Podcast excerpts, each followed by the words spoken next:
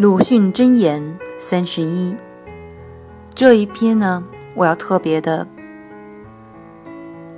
表达一下我的心情，因为这一篇箴言是鲁迅写给萧军和萧红的。当我读到的时候，特别有感触。我觉得不仅仅是鲁迅在那个年代有这样的感慨，有这样的呐喊，而即使在今天的中国也是如此。在我们生活周围也是如此。那好，我们来听下鲁迅先生的箴言：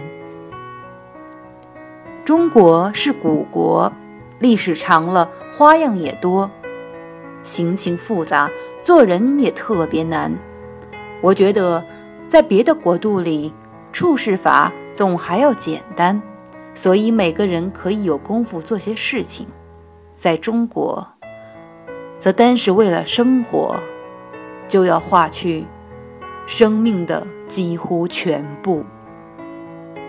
写于一九三四年十二月六日，致萧军、萧红。